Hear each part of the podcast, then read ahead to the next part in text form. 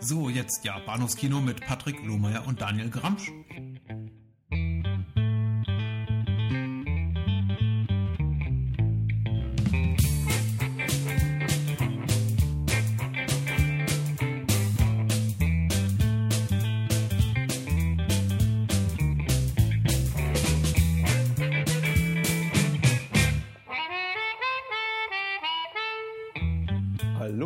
Willkommen zur Episode 117 des Bahnhofskino Podcast. Meine Wenigkeit heißt Patrick und bei mir ist der Daniel. Hallo.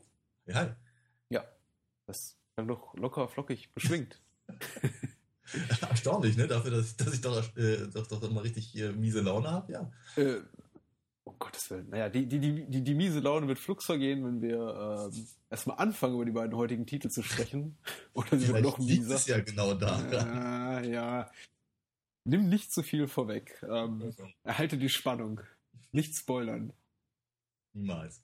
Ja, wir äh, sprechen zum einen an erster Stelle mh, über Lance stirbt niemals jung, eine eher freie Übersetzung des Originaltitels äh, Never Too Young to Die, ein ähm, ja, äh, Teen-Bond, Parodie, Schrägstrich, Action, Thriller, irgendwas mit Gene Simmons in der Nebenrolle aus dem Jahr 1986.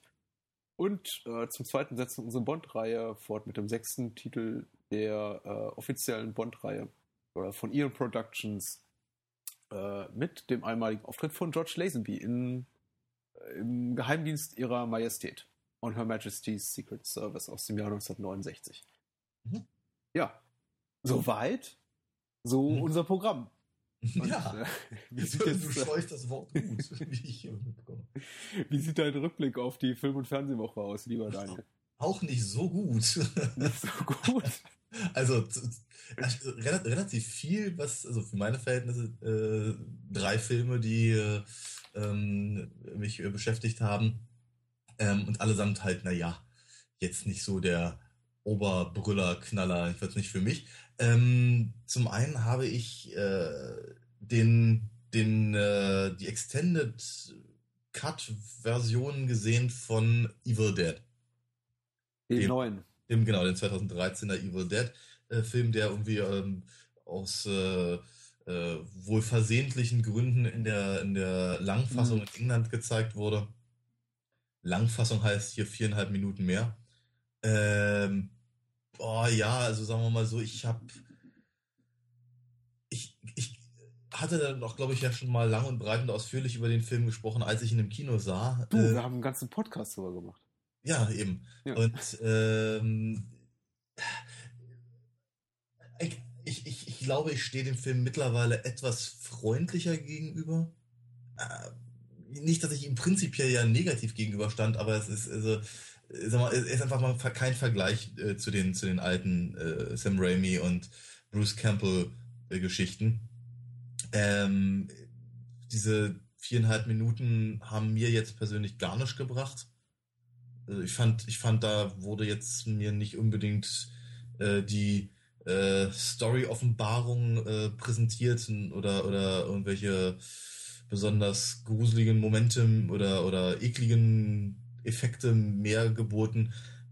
Fand ich jetzt alles in allem eher lapidar, muss Ja. ich ganz ehrlich sagen. Ja, nicht, nicht interessant.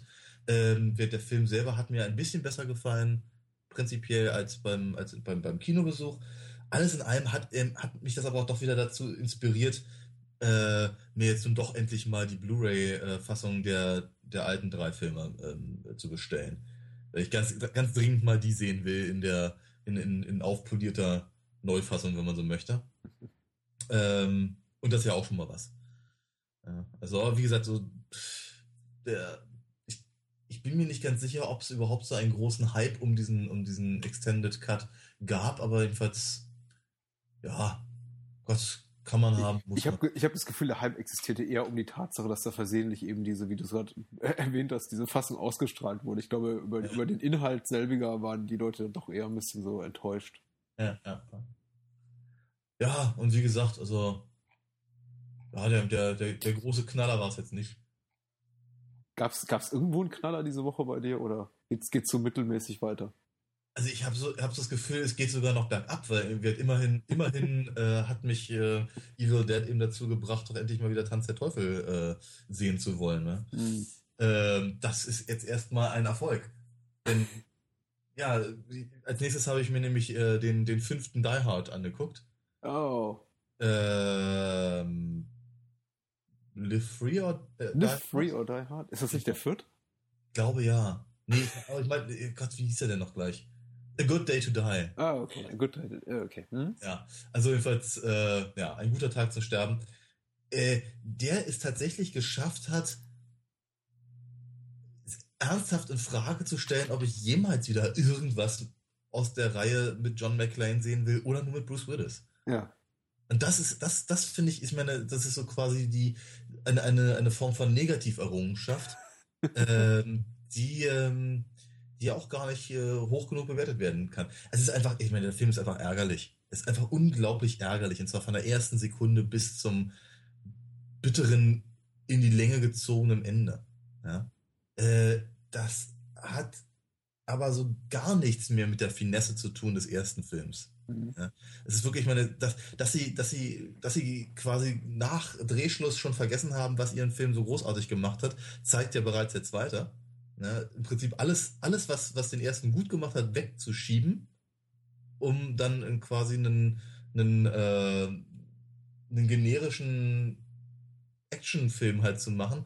Das, ja, das, dieses hehre Ziel haben sie in den, in den äh, weiteren Filmen äh, praktisch äh, so lange verfolgt, bis sie es perfektioniert haben. Mhm. Ja, weil, wie gesagt, also der, wen, wen auch immer Bruce Willis da spielt im fünften Film, John McClane ist es meiner Meinung nach nicht. Ja. Ähm, es hat inhaltlich nichts mit irgendwas was zu tun. Es ist äh, riesengroße Materialschlacht und viel geht in die Luft und äh, que jagt quer durch, durch Russland bis nach Tschernobyl. Und ich denke mir, komisch. Ich hatte eigentlich gedacht, dass Die Hard sich dadurch auszeichnet, dass auf, auf engstem Raum ein Typ, der eben kein Superheld ist, mhm. äh, sich mit, mit äh, Leuten anlegt, die er für Terroristen hält und das ist dann doch was ganz anderes und viel, viel cleverer und eben, wie gesagt, mit einer Menge Finesse ausgestattet. Aber da habe ich mich offenkundig geirrt. Ja. Und äh, wie gesagt, der Film ist einfach nur ärgerlich. Wirklich, wirklich ärgerlich. Ich hatte ehrlich gesagt nach dem vierten Teil schon aufgegeben. Ich habe den fünften jetzt gar nicht gesehen, aber mir missfiel schon der Kontrast so zwischen dem ersten und sagen wir mal sowas wie äh, äh, Glassplitter im, im, Fu im Fuß tun verdammt weh. Mhm. Äh, und es ist ein wichtiges Plot-Element, das eben auch, auch der Held eines Films durch so eine relative Kleinigkeit schafft, fast außer Gefecht gesetzt werden kann. Und ja. äh, im Kontrast dazu äh, in, in, in Live Free oder Hard, äh, Bruce Willis äh, reitet auf dem Harrier-Jet. Mhm. Äh, ja. Und äh, ich habe ich hab ähnliches gehört, dass es irgendwie ähnlich so weitergeht, nochmals extrem gesteigert, aber diesmal eben mit seinem Sohn als Sidekick in, in ja. Russland, Good Day to Die Hard, und da habe ich ehrlich gesagt das Interesse verloren. Ja, absolut. Anscheinend habe ich auch nicht so viel verpasst. Nein, nein. Also ich meine, immerhin die ersten. Na, ich habe, warte mal. Ich habe tatsächlich die ersten vier allesamt im Kino gesehen. Mhm. Bin gerade ganz erstaunt. Wenn ich so drüber nachdenke. Den fünften eben nicht, weil äh, wir, ich fand den zweiten schon doof. Den dritten fand ich, äh, wie, wie sagt man so schön, einfach so irre geführt, ja. Aber na gut, ja, also zumindest die, die, die zumindest die inhaltliche ähm, Referenz an den ersten, das, das, das gefiel mir halt noch in irgendeiner Form. Äh, den vierten fand ich halt auch schon richtig scheiße. Ähm, den fünften habe ich mir im Kino jetzt immer auch geklemmt und habe ich mir angeguckt, als er im Fernsehen lief und ähm, nein, nein, nein, nein, nein, also komplett, komplett gestorben die Nummer für mich. Das, ein, das, das Einzige, was mich in irgendeiner Form vielleicht wieder zurückbringen könnte äh, für, einen, für einen sechsten Film wäre, wenn sie äh, Bonnie, wie hieß sie noch gleich, äh, da wieder reinbringen würden als, als äh, äh, Holly Gennaro. Also ja, Bonnie Bedelia. Mhm. Ja, genau. Jedenfalls, ja. das, das, das würde mich in irgendeiner Form vielleicht nochmal interessieren, aber äh, nein, es hat, es hat einfach mal, ich meine ganz ehrlich, Bruce Willis hat ihm einfach auch, einfach auch mit Bruce Willis Ende der 80er, Anfang der 90er nichts mehr zu tun. Mhm. Ja. Das, das, das war ja, das war ja gerade das, das, das, das, das Interessante an, an Bruce Willis, den man eben größtenteils aus Moonlighting kannte, dass er eben in einer solchen Rolle war und eben nicht so ein, so ein Stallone oder, oder Schwarzenegger Superheld. Und ja, das haben sie komplett vergessen. Einfach ärgerlich. Ja. Okay, danke. Ich, Ja, äh, ich hab- ich danke, hab danke für den eine- Anti-Tipp. Also, Ja, ich, ich, ich, ich, ich habe noch einen, aber den kennst du schon und das ist genauso ärgerlich, aber ich lass, lass dich erstmal erzählen. Ja, ich habe ähm, wie so oft re relativ viel geguckt, sechs, sieben Filme. Allerdings die wenigsten davon habe ich irgendwie gepackt. Es ist da, dabei war noch nicht mal so eine richtige Negativerfahrung dabei, bis auf eine einzige, über die ich ein bisschen ausführlicher berichten möchte. Die meisten Sachen sind einfach so mir vorbeigeplätschert. Relativ viel aktuelle äh, Dinge. Ich hatte mir äh, Fury angesehen, zu Deutsch Herz aus Stahl, der Brad Pitt-Film, also mit Brad Pitt in der Hauptrolle, äh, letztes, äh, Ende letzten Jahres im Kino lief. Äh, Regie führte David Ayer, der auch äh, für mehrere meiner, meiner All-Time-Favorite-Hassfilme verantwortlich ist. Also ein, ein, ein Regisseur, der Filme eben dreht wie, wie, wie, End of Watch oder, oder Sabotage und, und äh, mit einem, einem, einem gnadenlosen Zynismus äh, se- seine Werke füllt und jetzt eben bei Herz aus Stahl versucht, so ein, ein äh, super authentisches, äh, ultra re realistisches zweites Weltkriegsdrama, äh, Schrägstrich Actionfilm äh, zu basteln und dabei, wie ich finde, relativ grandios äh, scheitert. Also jegliche emotionale Komponente wird total aufgesetzt, die Action-Szenen sind solide, aber eben in ihrem brutalen Zynismus sehr verstörend fast schon. Also ich habe nichts gegen sehr ausführliche Gewaltdarstellung in Filmen. Ich glaube, das hat man nach, nach über 100 Episoden auch rausgehört.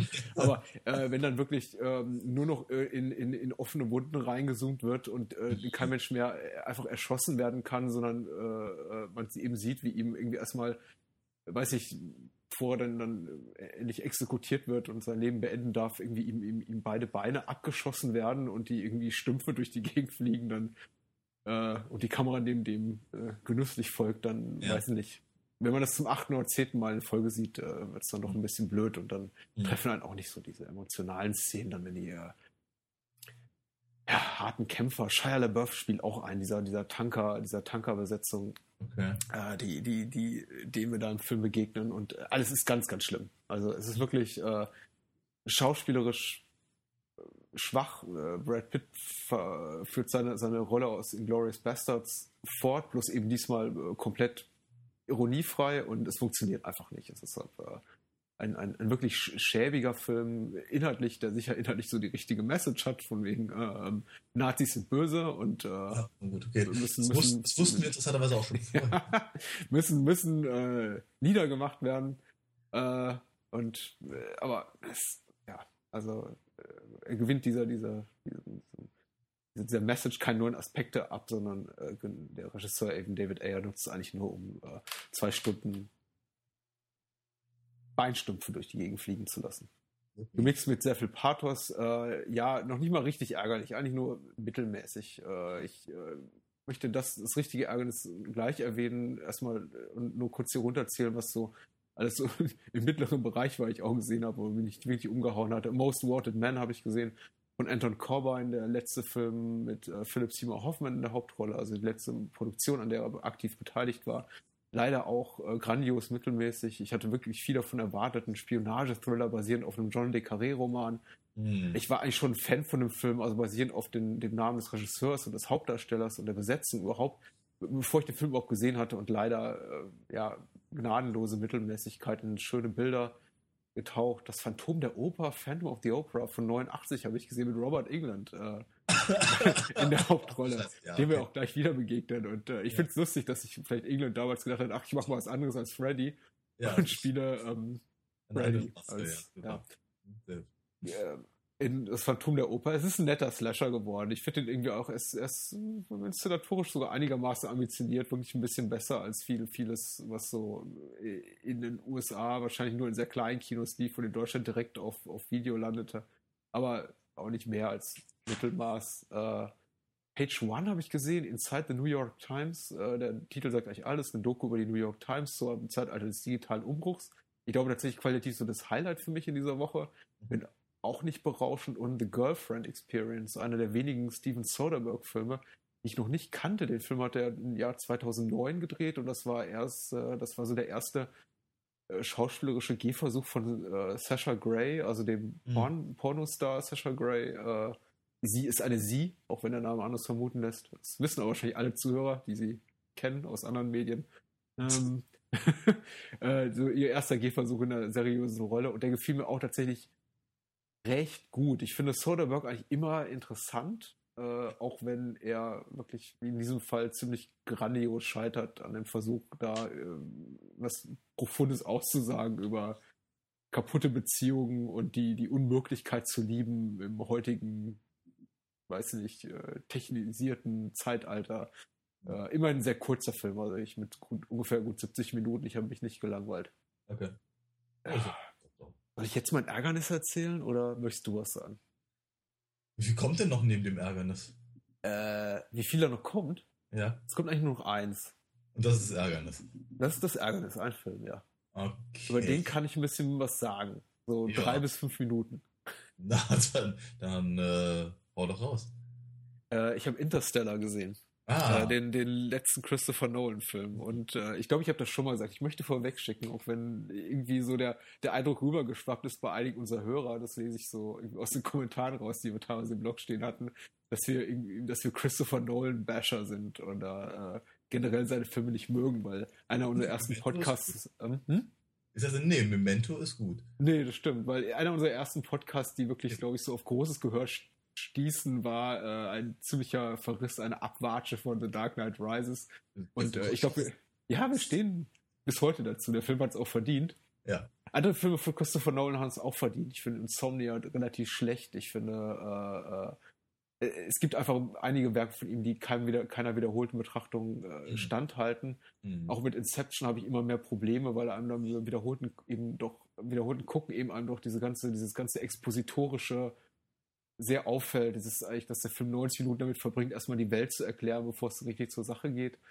Und ja, ähm, Interstellar ist so die, die, die Kulmination all dieser typischen Nolan-Probleme, äh, Mhm. die all seine Filme haben, aber eben in noch wirklich penetranterer, penetranter, ärgerlicher Form. Und äh, verbockte das eben auch mit ihm sein Bruder, äh, Jonathan Nolan, mit dem er das Drehbuch geschrieben hat. Ich habe mich echt auf Inter Interstellar gefreut. Ich habe es mehrfach erwähnt. Ich habe Ende letzten Jahres händeringend versucht, den Film im Kino zu gucken. Es ist immer in irgendwelchen schlimmen Umständen gescheitert und äh, habe ihn mir dann ungesehen äh, dann auf Blu-ray bestellt, weil ich dachte, okay, wenn schon nicht im Kino, dann wenigstens auf einer möglichst großen Glotze, in Ja. bestmöglicher Qualität, vorfreudig eingelegt, drei Stunden, äh, mich auf drei Stunden Kinovergnügen gefreut und ähm, der Film verlor mich relativ schnell. Der, die, die ersten 30 Minuten sind wirklich gut, stimmungsvoll, atmosphärisch gut.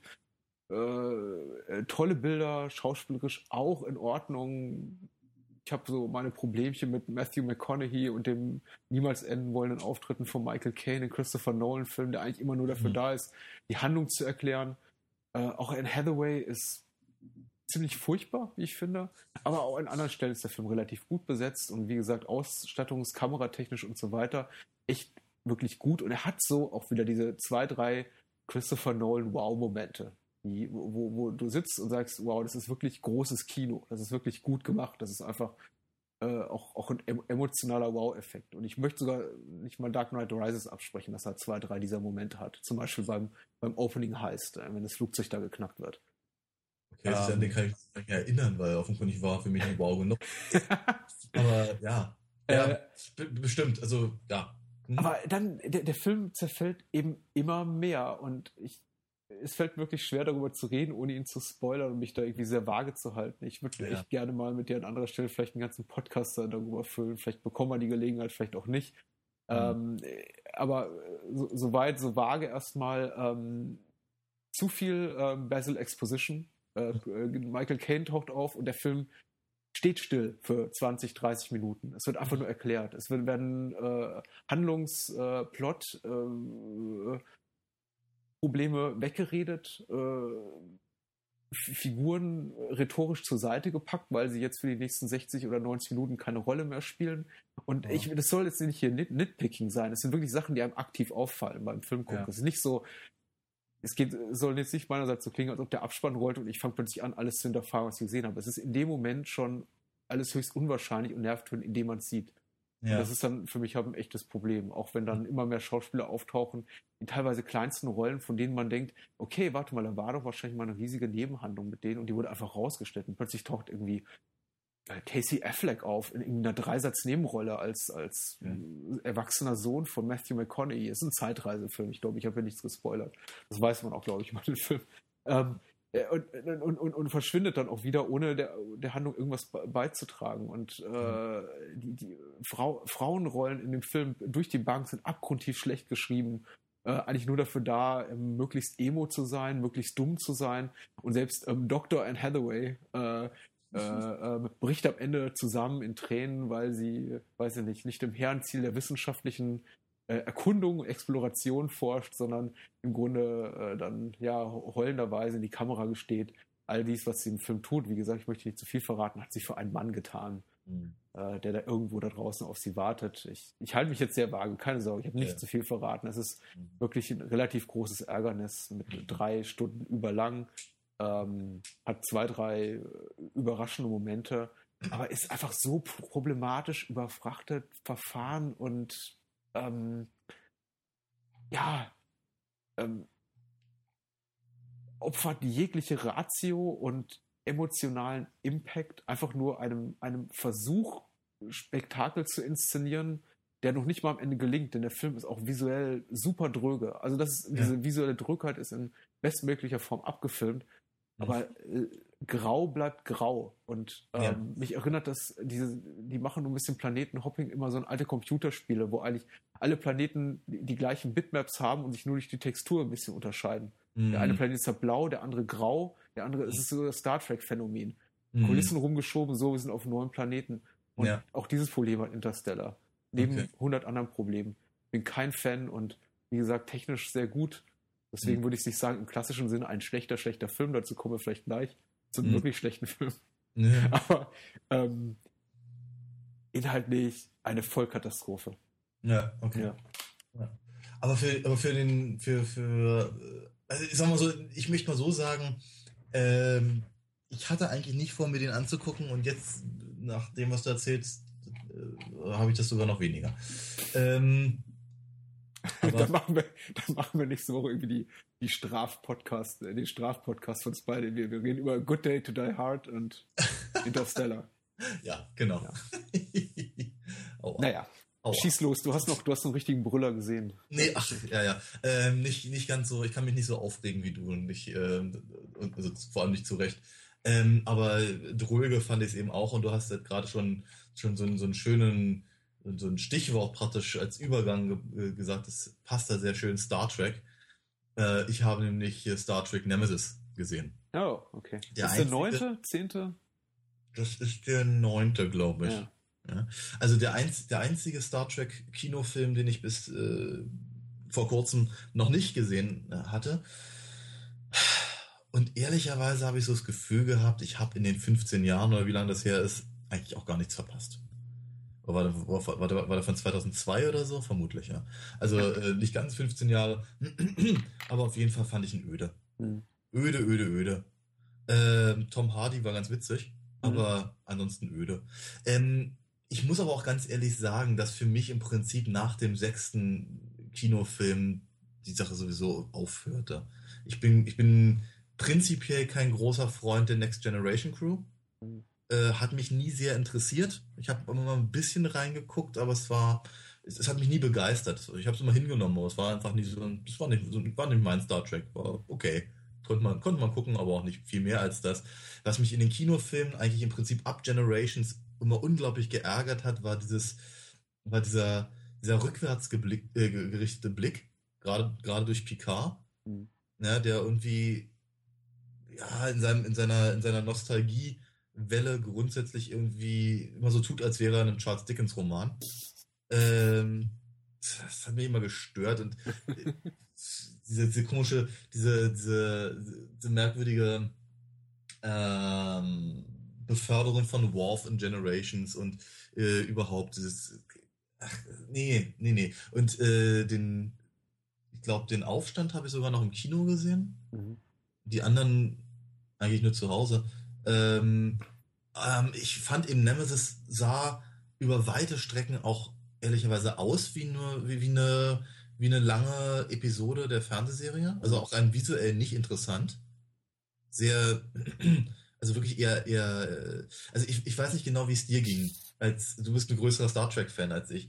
Ähm, aber wenn man, wenn man halt im Prinzip aus der, aus der, aus der Originalserie kommt und vielleicht eben den äh, Star Trek, äh, den ersten Motion Picture äh, gesehen hat, wenn dann wenn, wenn man dann zum Zorn des Khan kommt, öffnet sich irgendwie diese gesamte, die gesamte Welt, habe ich das Gefühl. Ja. Auf, auf, einmal, auf einmal hat man, hat man ein riesiges Spektrum, die Kostüme werden, werden interessanter, die ganze, das ganze Design bleibt sich treu, aber ist halt irgendwie gleich einen Schritt weiter. Und ich habe so das Gefühl, das haben sie durchaus weiter äh, beibehalten. Bei den Next Generation Filmen habe ich so das Gefühl, sie haben im Prinzip die gleichen Sets genommen. Mhm. Oder zumindest sehen sie genauso aus. Die Kostüme sehen genauso aus. Und es ist alles irgendwie so. Pff, ja. Äh, die Story fand ich recht uninteressant.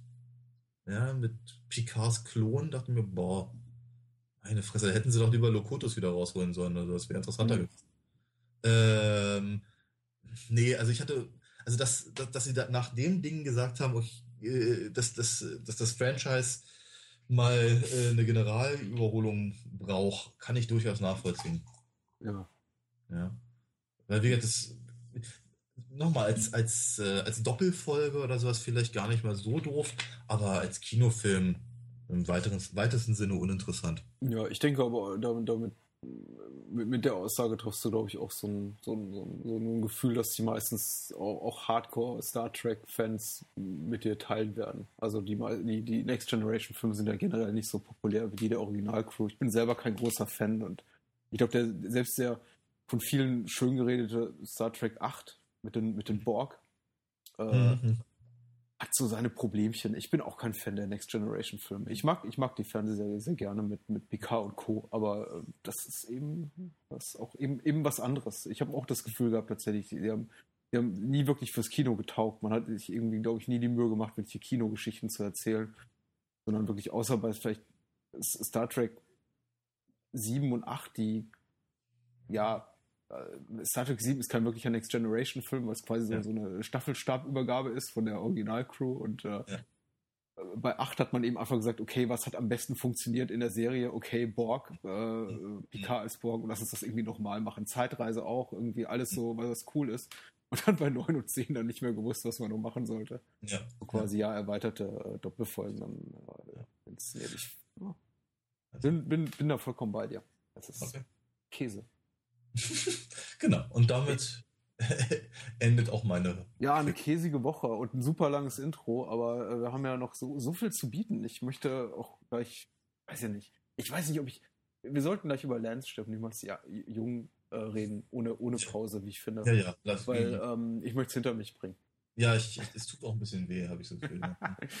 ähm, ehrlich gesagt, durch diesen, diesen, äh, durch diesen Umstand, dass ich letzte Woche keine äh, Rezension fand zu Jake Speed und auf äh, cinema.de zurückgreifen musste, äh, hat äh, das hat irgendwie so mein Interesse doch, doch geweckt für diese Seite. Und äh, ich habe festgestellt, dass bei, bei cinema.de sehr viele schöne, kurze, wertende Kurz, Kurzinhaltsangaben schlummern. Und das ist vielleicht gar nicht so schlecht. Also ich werde mir angewöhnen, sofern die uns was hier zu bieten haben, die auch mal vorzulesen in Zukunft. Ja. Ähm, bei cinema.de steht zum Beispiel über Lance stirbt niemals jung. Äh, nichts war den Machern der rockigen Gewaltfantasie zu bizarr. Gene Simmons, Bassgitarrist der Gro Gruppe Kiss, spielt den irren Killer Velvet von Ragnar, der das Trinkwasser in Los Angeles vergiften will.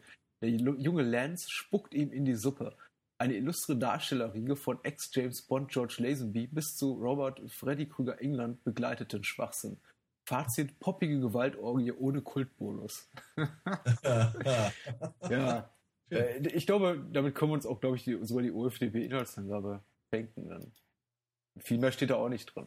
Ah, okay, schade. Ich dachte, auf, auf Du, dann, ich, ich, machen wir, warum nicht? Ja, genau. äh, Lance leidet darunter, dass sein Vater Ex-Bond George Lazenby, wie bereits gesagt, da er ja auch Thema des heutigen Abends, ja. kaum Zeit für ihn hat. Erst als dieser durch den verbrecherischen Transvestiten Velvet, äh, Gene Simmons von Kiss, getötet wird, erfährt er, woran das lag. Sein Vater war Top-Geheimagent. Da Lance jetzt die wichtige Diskette seines Vaters hat, gerät er ins Visier der Verbrecher. Nur gut, dass die sehr attraktive frühere Kollegin seines Vaters, äh, namenlos hier, Klammer auf Vanity, Klammer zu, ihm zur Seite steht. Mhm. Ja. Trifft's ja einigermaßen. Ja. Ich weiß jetzt nicht, ich habe ich hab über, äh, also über die, die, die, die, die, die äh, Typisierung, wie kann ich das nennen, anders, anders, anderweitig, von, von Velvet, von Ragnar auf äh, äh, sexueller Ebene, sexuell Ja. orientierter Ebene, wie auch immer, Gender-Ebene, ja sehr viel Verschiedenes gelesen, von äh, äh, Hermaphrodit über Transsexueller bis Transvestit bis ähm, Exzent Exzentriker, Exzentriker, das fand ich auch ganz schön. Das, das gefällt mir eigentlich gerade spontan am besten. Äh, ich ich meine, ich muss natürlich ganz ehrlich sagen, das ist auch einer, einer meiner, meiner Haupt, Haupt ähm, Argumente, äh, Hasspunkte, ich kann gar nicht, wie ich es genau sagen soll. Einfach der, um, der Umgang mit, mit, diese, mit dieser Gender-Ebene äh, Mhm. fällt mir halt einfach so gar nicht. Und das, das, das zog sich halt in dem äh, Film ehrlicherweise wie Rotz am Ärmel. Ja? Das Mhm. äh, war ganz, ganz schrecklich. Es wurde immer schlimmer. Und äh, äh, da, darauf würde ich gerne ein bisschen ausführlicher eingehen, aber vielleicht nicht vorwegnehmen wollen. Ja, äh, ist, ist glaube ich auch, ist glaube ich auch überhaupt mein Haupt, Hauptproblem und äh, einfach, ja, tatsächlich, wie du sagst, ein Problem, das immer größer wird im Laufe des Films, bis es gegen Ende eben relativ unerträglich wird und Ja. letztendlich, wenn das, wenn diese ganze Komponente rausgenommen würde, darüber gleich ein bisschen mehr, äh, also diese Figur, die Gene Simmons das Spiel anders angelegt worden wäre, würde ich Ja. sagen, echt, äh, ja, ein harmloses, unterhaltsames B-Movie. Und ich meine, man Mhm. kann ihm nicht einen gewissen Unterhaltsamkeit, Unterhaltungswert absprechen. Also ich finde, er hat schon so seine Momentchen. Mhm. Diese, diese, diese mehrminütige äh, Liebesszenen, Flirt-Montage zwischen hier John Stamos als Lance und, und Vanity. Ähm, weiß ich nicht, wo sie sich. Danja oder Danja? Hm? Entschuldigung? Ich sagte, Vanitys Name im Film ist Danja. Ja, okay. Wenn du sagst, wieso Ja, ist eigentlich? Ja, also zumindest sagt er den Namen fünfmal am Ende des Films. Aber, heißt denn so? ja, offenkundig Vanity. Ja. Vielleicht sollte es ja Danger heißen. Hurra. Hm, ja. Ich habe, also, äh, was mir extrem aufgefallen ist, für mich auch irgendwie so, so äh, und das Film irgendwie so als, als archetypisches äh, Beispiel für, für, für Action-Kino-Produkt der 80er auszeichnen, ist diese extreme Körperbesessenheit. Und das geht dann Mhm. irgendwie so ab Minute eins los und Ja. äh, ist, ist, ist wirklich äh, penetrant bis, bis komisch. Also meistens, meistens komisch. Und wenn es dann irgendwie halt gegen die Protagonisten, vor allem gegen, gegen hier Velvet von Ragnar oder irgendwie Transsexuelle an sich verwendet wird, eben sehr, sehr, sehr, sehr störend. Aber dieses, Mhm. diese extreme Fixierung auf den, auf, auf den, aufs Körperliche und irgendwie, Mhm. es gibt eigentlich kaum eine Figur, die, die, die den Film betritt oder verlässt, ohne irgendwie einen Kameraschwenk über den eingeölten Bizeps oder irgendwie, Mhm. weiß nicht, String, Stringtanga be, be, bekleideten Arsch in die Kamera. Also, das ist ein Ja. bisschen anstrengend. Ja, ja, ja. Ja, das ist absolut, absolut richtig. Ähm, vor allem, weil sie eigentlich allesamt nichts zu bieten haben. Das ist ja das Schlimme. Ne? Also, äh, dass sie, ich, ich habe so, das, das, das Gemeine ist, dass der Film gerne mal, ich glaube, ich glaube, er wird gerne als unfreiwillig komisch bezeichnet. Und ich befürchte, das ist er nicht mal. Ich glaube, das soll tatsächlich witzig sein, aber es ist, es bleibt, es ist gleichzeitig ironiefrei. Das ist so merkwürdig. Sie, sie, äh, sie ziehen halt irgendwie diese gesamten Register von äh, 80er Jahre B-Movies und sind sich bewusst, dass sie ein 80er Jahre B-Movie sind. Und sie wollen es eben nicht mal parodieren, sondern sie, sie, sie arbeiten sich im Prinzip ab und das macht die Sache für mich ausnehmend dröger. Mhm. Also ich finde das, ich fand, ich, der, ich sagen, das, das, das Amüsement hielt sich für mich halt wirklich arg in Grenzen. Ich, ich ich dachte so bei mir, ich weiß nicht genau, ob du dich daran erinnerst, aber glaube ich in den ersten fünf Minuten oder sowas, äh, in dieser, in dieser ähm, Trampolin-Hops-Szene, Mhm. äh, kurz, kurz danach fahren sie mit dem Fahrrad an, auf, einem, auf einem Gehweg irgendwie an der Uni vorbei. Und ich mir, Moment mal kurz, diesen, diesen Fahrradweg an der Uni kenne ich doch. Und zwar aus Teen Wolf 2. genau die gleiche Einstellung. Mit dem Fahrrad. Das, das, das kann jetzt nicht ihr Ernst sein. Das ist das ist doch dermaßen präzise Erinnerung an Teen Wolf 2. Okay. Ich habe mich auch ein bisschen gewundert, ehrlicherweise. Aber ehrlicherweise auch im, im, im Laufe des äh, Films hätte ich mir gewünscht, ich hätte mir gerade Teen Wolf 2 angeguckt. Und der ist nicht gut. Ja, äh, der ist nicht gut. Nee. Aber wie gesagt, das ist halt, äh, ja, diese ganzen, diese ganzen Sachen sind halt einfach so abge, abge, die werden einfach so abgefrühstückt irgendwie und das ist einfach nicht, nicht schön. Ja. Ich habe ähm, oh Gott, ich glaube, das wird eine wirklich, wirklich kurze Nummer. Ich habe, äh, ich, wie gesagt, ich finde, der Film hat äh, seine Momente, aber das sind eben wirklich kurze Episodchen oder einzelne Sprüche, von denen ich dachte, ha, äh, komisch und die sind wahrscheinlich sogar noch zu einem gewissen Teil improvisiert. Ich meine, was man positiv dem Film anrechnen kann, ich glaube, alle haben unheimlichen Spaß dabei, den Film zu machen. Das Blöde mhm. ist halt, meistens überträgt sich so ein Spaß nicht auf den Zuschauer. Ja. Ich werde immer, ich werde immer, ich, ich runzel immer zweifelnd die Stirn, wenn ich in einem Interview höre, mein Gott, wir hatten so einen Spaß am Set und jeden Tag haben wir uns kaputt gelacht und irgendwie, hier wir haben noch den ganzen, die, die 15 Minuten Abspann voller Outtakes gepackt, weil es so lustig war. Mhm. Ähm, und dann hat Judd Apatow noch eine vierstündige Schnittfassung davon gemacht, weil äh, muss irgendwie alles extended und unrated sein und irgendwie mhm. alle Impro-Szenen auch noch rein. Und irgendwie, ich weiß nicht, der Film fühlt sich an, als hätten alle verdammt viel Spaß gehabt. Und äh, ja. nicht zuletzt Gene Simmons. Und äh, aber äh, ja. Also sagen wir so, Gene Simmons, prinzipiell. Vermutlich kommen wir nicht dran vorbei. Vielleicht sollten wir es einfach irgendwie auf dem Tisch haben. Gene Simmons hat da irgendwie seinen, seinen inneren Frankenfurter äh, gechannelt, habe ich so ja. das Gefühl. Ähm, und das macht er gar nicht mal so schlecht. Also wenn man, wenn man aus, de, aus der Perspektive da rangeht, dann würde es funktionieren. Dummerweise lässt ihm aber das Drehbuch und auch also der, der, Film gar nicht den, den, den Freiraum, den Tim Curry in der Rocky Horror Show zum Beispiel hatte. Mhm. Ja? Sondern sie, sondern im Prinzip, im Prinzip brandmarkt der Film die Figur in jedem, in jeder, in jeder Szene, in der sie auftritt, als als Freak, als abartig und böse noch dazu. Mhm. Und nicht und, und, und nur, nur bedingt amüsant dabei. Ne? Sehr, ja. Und das ist, äh, äh, das ist halt, das ist recht, das ist recht schwierig, weil, weil sie eben äh, diese, diese Andersartigkeit eben als im Prinzip einziges Merkmal dafür, also für, für, für die äh, für die Verrücktheit und die, die Bösartigkeit des Planes und, des, und der Figur eben ähm, ähm, herhalten lassen ähm, und damit wirklich einen ganz unangenehmen Standpunkt eben zu diesen, zu diesen Gender-Issues halt äh, einnehmen. Ja. Ja. Äh, die, die, die, Figur hat sie, hat, sie hat absolut keine, es gibt keine, keine, äh, keine Möglichkeit, sich mit ihr in irgendeiner Form zu, naja, identifizieren möchte ich eigentlich gar nicht sagen, aber einfach, einfach irgendwie äh, mit, mit ihr auseinanderzusetzen, weil sie ist, sie ist böse und sie ist pervers. Uhaha. Ja, ja. Und, und, und es bedingt sich. Ja, es ist, ja, es ist, äh, die, die, die, es ist, das eine ist das andere. Ich meine, das ist, äh, du, du hast es gerade irgendwie diplomatisch ausgedrückt, aber was der Film äh, im, im Grunde sagt, mehr als einmal sehr, sehr deutlich ist, ähm, äh, schwul ist gleich pervers, ist gleich böse. Irgendwie, ja. ähm, sexuelle Orientierung, die von der Norm abweicht, ist gleich widerlich, ist gleich total crazy, irre, ja. äh, ähm, psychopathisch. Und das ist halt, ähm, äh, wenn der Film in dem Punkt so sowas hätte wie äh, ein bisschen erkennbare äh, Selbstironie oder mhm. äh, ja, möchte nicht mal sagen, aber irgendwie Kenntnis oder, oder Bewusstsein dafür, dass sie da mhm. irgendwie mit gewissen Klischees oder auch gewissen Ängsten der, der zum Beispiel der, der in dem Film omnipräsenten Homophobie spielen. Ja.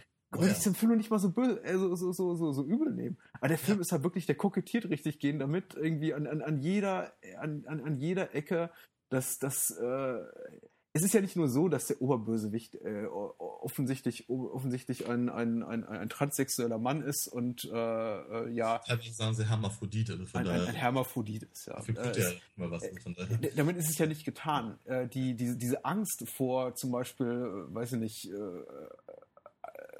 rektaler Vergewaltigung, ich weiß nicht, wie ich es diplomatisch ausdrücken soll, wird ja irgendwie äh, ständig irgendwie äh, auch, auch als, als Drogenmissbrauch. Es gibt kaum ja. eine Szene, in der nicht Schurken irgendwie in die, in die Szenerie reintreten mit irgendwie äh, keine Ahnung, wenn du, wenn du nicht mitkommst, dann, dann ramme ich dir was hinten in den Arsch. Und, und mhm. äh, also es ist einfach, es zieht sich durch den gesamten Film selbst, und bis zum bitteren Ende, wo dann der Schurke selbst durch, durch seine äh, sexuelle Orientierung zu Fall gebracht wird. Denn was ja, ist seine einzige Schwäche?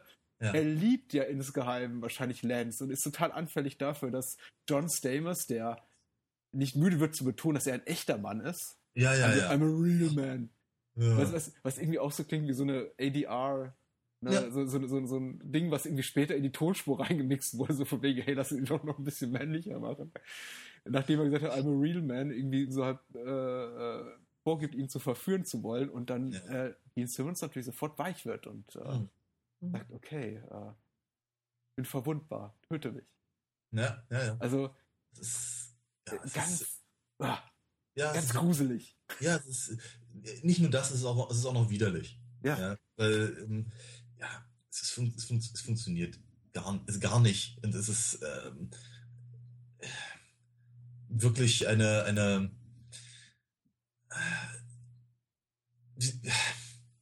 es ist, es ist, immer auch so, es ist immer auch so schwer, weil der Film, weil der Film eben einerseits mit so einer Attitüde ankommt, die zu sagen scheint, guck mal, wir sind, also auf der einen Seite sagen sie irgendwie, guck, guck mal, wir sind so, wir sind so crazy drauf und zeigen euch so abgefahrene Punks mit so schlechten Perücken und das sieht irgendwie alles ein bisschen aus wie bei Mad Max und haha, guck mal, ja. was wir für eine, für eine super Transe als, als, als, als Oberschurken haben, hihi, kicher, kicher. Äh, gleichzeitig sagen sie aber, guck mal, Igitt, das ist alles ganz, ganz furchtbar pervers und schrecklich und ganz böse, aber unser, unser Traumjunge mit dem, mit dem irrsinnigen Wimpernschlag da, äh, der ist der, der, der, der, echte Mann und so. Es, ist, es, es haut einfach alles nicht hin. Ja. Es ist, äh, und es ist, wie, wie, du schon richtig vorhin sagtest, es ist, es ist, es wird immer schlimmer. ja, je, je, länger sich das halt äh, hinzieht. Und auch, auch wenn eben Gene Simmons halt echt einen Spaß zu haben scheint, und da, da gehe ich halt komplett mit dir äh, ähm, äh, ziehe ich da äh, mit. Äh, es, es funktioniert eben nicht, wenn er da, da manisch irgendwie über, über diesen Staudamm rennt und, und, und vor sich hin kichert wie, äh, wie, wie, wie Judge Doom in, in Roger Rabbit, ja. Mhm. Es, mhm. es, es, und es ist eben nicht mal selbstironisch. Ja. Oder, oder, oder, oder überhaupt ironisch auf das, auf das Genre bezogen oder irgendwas. Es ist einfach nur außerdem dämlich. Ja, vielleicht hatte ich mir da irgendwie auch zu, zu viel erhofft. Ich hatte ja im Vorfeld ein, zwei Reviews gelesen und ich kannte auch den Film nur über, über, über Rezensionen und die ein oder andere Inhaltsangabe, die ich mal gelesen hatte. Und der Film ist irgendwie so, so ein beliebtes Thema für Bad Movie Podcasts, für irgendwie mhm. Bad Movie Sites und äh, alle, ja. alle Rezensionen, die ich gelesen habe, sagen, okay, der Film ist, der ist wirklich schlecht. Also er ist schlecht, ja. schlecht, schlecht und nicht irgendwie äh, lustig schlecht, sondern einfach nur schlecht.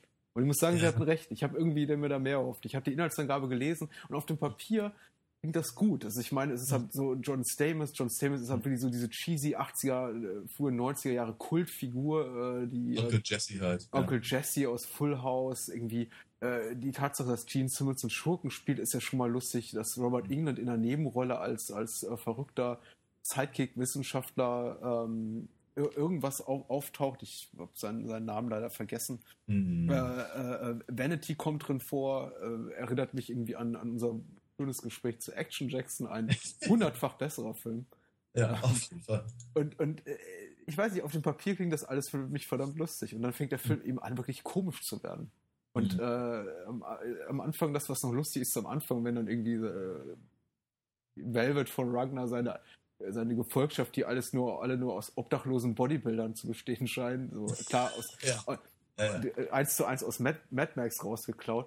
Äh, ja. mit, mit irgendwie Cum-Buckets, also im, ihr an, anredet, hier steht irgendwo Scum-Buckets, aber ich verstehe, ich habe die 10 Dreier angeguckt, ich verstehe Cum-Buckets, was reichlich widerlich ist und irgendwie auch nur lustig ist. Das, das kommt eben relativ schnell an einen Punkt, wo ich denke, nee, also jetzt wird's, äh, jetzt wird's unangenehm und nicht, weil wir beide, glaube ich, irgendwie so super politically correct drauf sind, sondern einfach, weil es ähm, äh, so unglaublich dumm ist. Ja, äh, ja auf eine andere Weise dumm als Interstellar dumm ist. Äh, das ja. hatte ich vergessen zu erwähnen, dieses Adjektiv in dem Kontext. Interstellar ist echt, echt dumm. Äh, ja. Äh, aber ja. Ja, ich, Naja. Das, und, und gleichzeitig habe ich aber so das Gefühl, die Macher waren sich dessen bewusst. Ja. Das ist eben auch so ein Punkt, dass ich eben, dass ich, dass ich mich nicht, nicht darüber freuen kann, dass dieser Film so schlecht ist, weil ich das Gefühl habe, sie, die, die wussten das und das sollte so sein.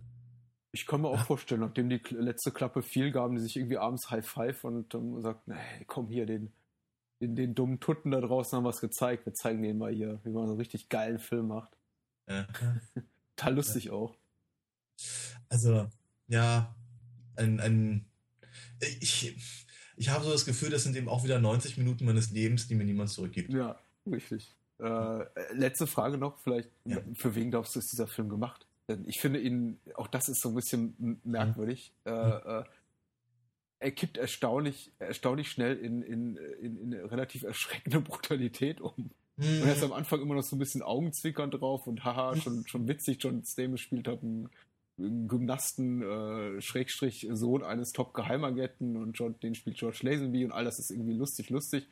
Aber ich meine, da vergehen irgendwie nur noch weitere 30 Minuten und plötzlich wird er eben übelst brutal zusammengetreten mit irgendwie 20 ja. Tritten gegen Kopf und zwei Minuten später läuft er mit der Schrotflinte rum und ballert ja. Leute irgendwie das Gesicht weg. Ja, ähm, und bis dahin hatte ich irgendwie das Gefühl, ich habe einen Film gesehen so für, für eine Teenager-Zielgruppe und hätte es dann irgendwie nur noch verstanden, dass, hm. irgendwie da, dass es eine Klientel gibt, die auf dem Film steht.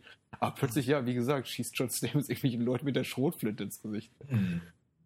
Also, äh, das aber, ich weiß nicht für wen. Ich, ich hatte also ganz kurz hatte ich gedacht, für die gleiche Klientel, die sich damals irgendwie V die außerirdischen Besucher angeguckt hat. Ähm, dann dachte ich irgendwie vielleicht dann eher so Freunde von, von American Fighter oder sowas. American Ninja. Äh, aber irgendwann dachte ich, nee, die, die, das, all das ist eigentlich be deutlich besser als eben hier Lance. Ja. Aber, ähm, aber was, das, was du gerade ansprachst, ist eben auch etwas, was mir aufgefallen ist. Ich meine, der Typ ist halt ein, mit, mit, mit, mit, mit seiner Fukuhila äh, und seinem, und seinem, äh, seinem, seinem, seinem, seinem Trampolinspringen und so ist jetzt nicht unbedingt, sagen wir mal, der prädestinierte Actionheld, mhm. aber kaum, kaum befindet er sich irgendwie halbwegs in einer Story, die er äh, noch nicht mal richtig durchschaut. Und er hat überhaupt kein Problem damit, mit dem Sturmgewehr irgendwelche Leute niederzuballern. Überhaupt nicht, kein bisschen. Da wird, da wird, da wird nicht kurz mit der, mit, mit, mit, äh, mit der Augenbraue gezuckt, da wird, äh, da wird gar nicht sich darüber gewundert, wie, wie halt so ein Sturmgewehr überhaupt funktioniert oder ähm, Rückstoß, was ist das? Ja. Ist scheißegal, er nimmt das Ding und schwuppdiwupp ballert er auf diese, äh, diese obdachlosen Bodybuilder äh, und vergießt ihm auch keine Träne, das, das stört, das kratzt ihn nicht, die, also, also gar nicht, es ist, stört ihn nicht die Bohne. Ähm, Because I'm a real man. Ja, so. genau, ja. ja. Also, nee, ernsthaft. Äh, das Ding funktioniert von hinten bis vorne nicht und andersrum auch nicht. Also, ne, hm. nee, nee, nee, da fehlen mir echt die Worte. Okay. Dann lass uns, lass uns noch mal kurz in Pause über den Bond reden. Okay? Ja, bitte. Ja. Äh, im, im, Im Geheimdienst ihrer Majestät nach äh, ein paar Sekunden Geplänkel. Geplänkel. Pling, pling.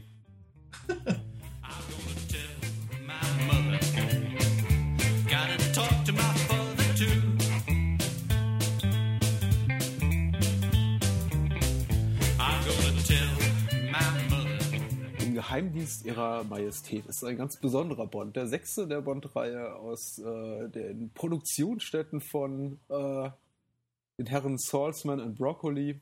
Äh, die einzige Regiearbeit von Peter Hunt für die Bond-Reihe, der vorher äh, den, den Schnitt für einige der vorangegangenen Teile erledigt hatte. Und äh, ja, der Film ist aus dem Jahr 1969, was ihn äh, einigermaßen besonders macht. Er basiert auf einem späteren äh, Bond-Roman, also der zu einem Zeitpunkt erschien, als die Reihe eben schon relativ erfolgreich unterwegs war. Und es ist der erste Bond-Film ohne Sean Connery. Der erste offizielle Bond-Film ohne Sean Connery mhm. als äh, James Bond. Und äh, ich freue mich sehr, sehr, sehr, sehr darauf, über den Film zu reden. Auf jeden Weil ähm, immer schon einer meiner heimlichen, also nicht heimlich, ist immer schon einer meiner Favoriten gewesen. Mhm aber eben nicht so weit geliebt, weil wahrscheinlich ja. wegen Mr. Lazenby, aber dazu vielleicht gleich mehr. Also ich meine, zum, zum, zum einen, ich meine, immerhin, immerhin hat äh, Lazenby hier deutlich äh, mehr Screentime als in Lance. Ich habe ich hab auf, ich hab, ich hab, ich auf die Uhr geguckt, wollte ich gerade noch sagen zu ähm, ähm, Never äh, Die Young. Hm. Äh, nee, Never Too Young, Never to, too die. young to die. Danke. Ähm, tatsächlich, äh, George Lazenby taucht auf in der Minute 9, ich glaube 17 Sekunden, ja, und er tritt ab bei Minute 19. Ja. 10 Minuten Auftritt. Und zwar ziemlich genau, weil zwischendurch wird kaum weggeschnitten. Egal. ähm, ja, im Übrigen, äh, ja, im Geheimdienst ihrer Majestät auch einer meiner, meiner, meiner Lieblings-Bonds. Die Online-Film-Datenbank sagt äh, äh, zu äh, äh, im Geheimdienst ihrer Majestät, oh Gott, wie schlecht von mir. Ich habe die Seite nicht geöffnet. das kann ja was. ja, Schlecht. Tipp, Tipp, Tipp. Kommt eher selten vor, aber ähm, muss, man, äh, muss man jetzt mal ertragen. Patrick sucht sich doch eben die, die Inhaltsangabe raus.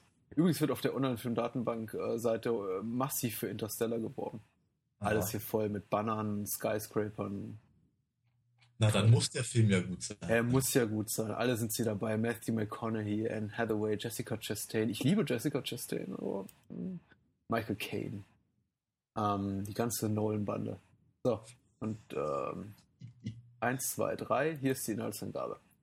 Als er in Portugal ein, äh, von Moonshade, wieder mal, Ach, aus dem Jahr 2013. Als er in Portugal ein Mädchen vor Angreifern rettet, erhält James Bond zunächst kein Dankeschön, doch im Anschluss lässt sich Teresa Di Vincenzo, gespielt von Diana Rick, doch nicht für die Hilfestellung lupen. Wie sich herausstellt, ist sie auch noch von sehr interessanter Herkunft, denn ihr Vater, Vater, Vater, ihr Vater, oh Gott, Mark Draco, ist eins der Oberhäupter der äh, korsischen Mafia. In diesem Fall äh, Bond, aber eher wohlgesonnen. Die Bekanntschaft bringt Bond wieder auf die Spur seines Erzrivalen Ernst Stavro Blofeld, gespielt von Telly Savalas, der inzwischen bemüht ist, ein Adelstitel für sich zu requirieren. Bond gibt sich in der Folge als Wappenspezialist und Familienhistoriker Sir Hilary Bray aus, um in Blofelds Nähe zu kommen, reist in die Schweiz, äh, wo diese auf dem Piz Gloria ein Forschungsinstitut zur Allergieforschung unterhält. Mein Gott, das ist eine sehr spezifische Inhaltsangabe. Tatsächlich werden die dort untergebrachten hübschen Mädchen, äh, Blofeld nennt sie, glaube ich, seine Angels of Death, jedoch Mhm. auf die Freisetzung von bakteriologischen Waffen unter Hypnose konditioniert und Bond hat Schwierigkeiten, in der Alpenfestung sein Alias zu schützen oder die Welt erneut zu retten. Punkt, Punkt, Punkt. Mhm. Äh, bevor ich es vergesse, ich möchte vielleicht vorwegschicken, äh, es ist einer der wenigen Bonds, äh, bei dem ich echt sogar ausdrücklich eine Spoilerwarnung aussprechen würde. Ja. Weil Story ist niemals so die oberste Wichtigkeit in Bond-Filmen, teilweise eher nebensächlich, aber bei dem Film würde ich tatsächlich sagen, bevor uns hier jemand zuhört und Mhm. ich von irgendwie nicht alle Überraschungen nehmen lassen will, vor allem nicht äh, eine ganz zu Ende des Films, Mhm. sollte man sich den Film vorangucken. Also, Ja, ja, ja, auf jeden Fall. Auf jeden Fall ist einer der, einer der wenigen Filme, äh, wenigen Bond-Filme, gerade aus dieser, der, der, der frühen Phase, die sich halt ernsthaft mal mit ihrer Geschichte auseinandersetzen. ja, Und sie ist auch noch interessant, das kommt noch erschwerend hinzu. Oh ja. Ähm, wo fangen wir an? Ein, ein unkonventioneller Bond auch in der Hinsicht, er beginnt ohne Titelmelodie, also Ja. ohne Titelsong. Ja, Ähm, Ja. Es ist ein reines Instrumental, auch äh, sehr, sehr gut. Und das. Bond-Team ist auch so ein bisschen variiert. Das ist eher so, ich weiß gar nicht, was für ein Instrument das ist. Es klingt alles so ein bisschen leichtfüßiger. Es ist, ja, es klingt, ja, so ein bisschen, weiß ich nicht. Sehr, also deut, deut, deutlich 60er als die, als die davor. Obwohl er schon so End-60er ist halt. Mhm. Mhm. So Ähm, und äh, was, was, was ich irgendwie, was, was ich relativ hübsch fand, der Film beginnt im Grunde dort, wo der, der Film auch endet. Nämlich Mhm. äh, mit, mit James Bond in einem Auto und ja, einer, einer Frau, die dem Tod sehr nahe ist. Nämlich die Frau, die am Ende des Films heiraten wird. Mhm. Äh, Diana Rick als äh, äh, Contessa di Vincenzo. Genau, Tracy. Richtig. Tracy, ja. Und äh, beginnt äh, du- durchaus äh, bewusst, gewollt, selbstironisch mit Ja. unter anderem der, der, der, dem, dem, dem Spruch, nachdem ihm da irgendwie Contessa Tracy entwischt, irgendwie This never happened to the other guy. Haha. richtig. Wobei nie klar wird, wen er eigentlich meint, weil ne, innerhalb, innerhalb der, äh, der Logik des Films ist er ja der gleiche. Wahr? Ähm, ja, und ich, ich weiß nicht, also nicht in der, nicht in dem, nicht in dem Spruch selber, aber in, in George, George Lazenbys ersten Blick so in, in, in die Kamera liegt für mich auch eigentlich schon das einzige wirklich große Problem des Films. Und abseits ja. davon, finde ich, hat der Film nicht so viele Probleme. Erzähl. Ja, er liegt bei George Lazenby. Er ist okay. unglaublich langweilig, wie ich finde, und uncharismatisch. Okay, finde ich gar nicht. Ja. Ich finde, ich fand, also, äh, ich, ich, ich, das ist das erste Mal, dass ich den Film auf Englisch gesehen habe. Das mhm. heißt, die, die Male, die ich vorher gesehen habe, hatte er ja die gleiche Synchronstimme wie Sean Connery. Das heißt, also da. Ähm, hatte er, ja. Ja, ja. Ähm, das macht die Sache, machte die Sache für mich etwas leichter, glaube ich, den, den Übergang. Ich finde ihn interessanter. Ich mag ihn spontan viel lieber. Ich, ähm, äh, ich, also ich glaube, der Connery Bond ist, ist ähm, klassischer. Ich glaube, mit, mit, an, dem, an ihm kann man sich mehr reiben. Es ist äh, mhm. eine Figur, die man analysieren kann. Das fällt George Lazenby ein bisschen schwerer, weil, naja, sagen wir mal, der, der große Schauspieler vor dem Herrn ist er nicht. Aber ähm, er ist mir, soll ich sagen, er, er, er bringt eine, eine gewisse Lässigkeit, eine Lockerheit in die, in die Rolle, die dann vielleicht Roger Moore wieder aufgreifen wird. Wir werden es sehen. Vielleicht auch ein bisschen zu weit treibt.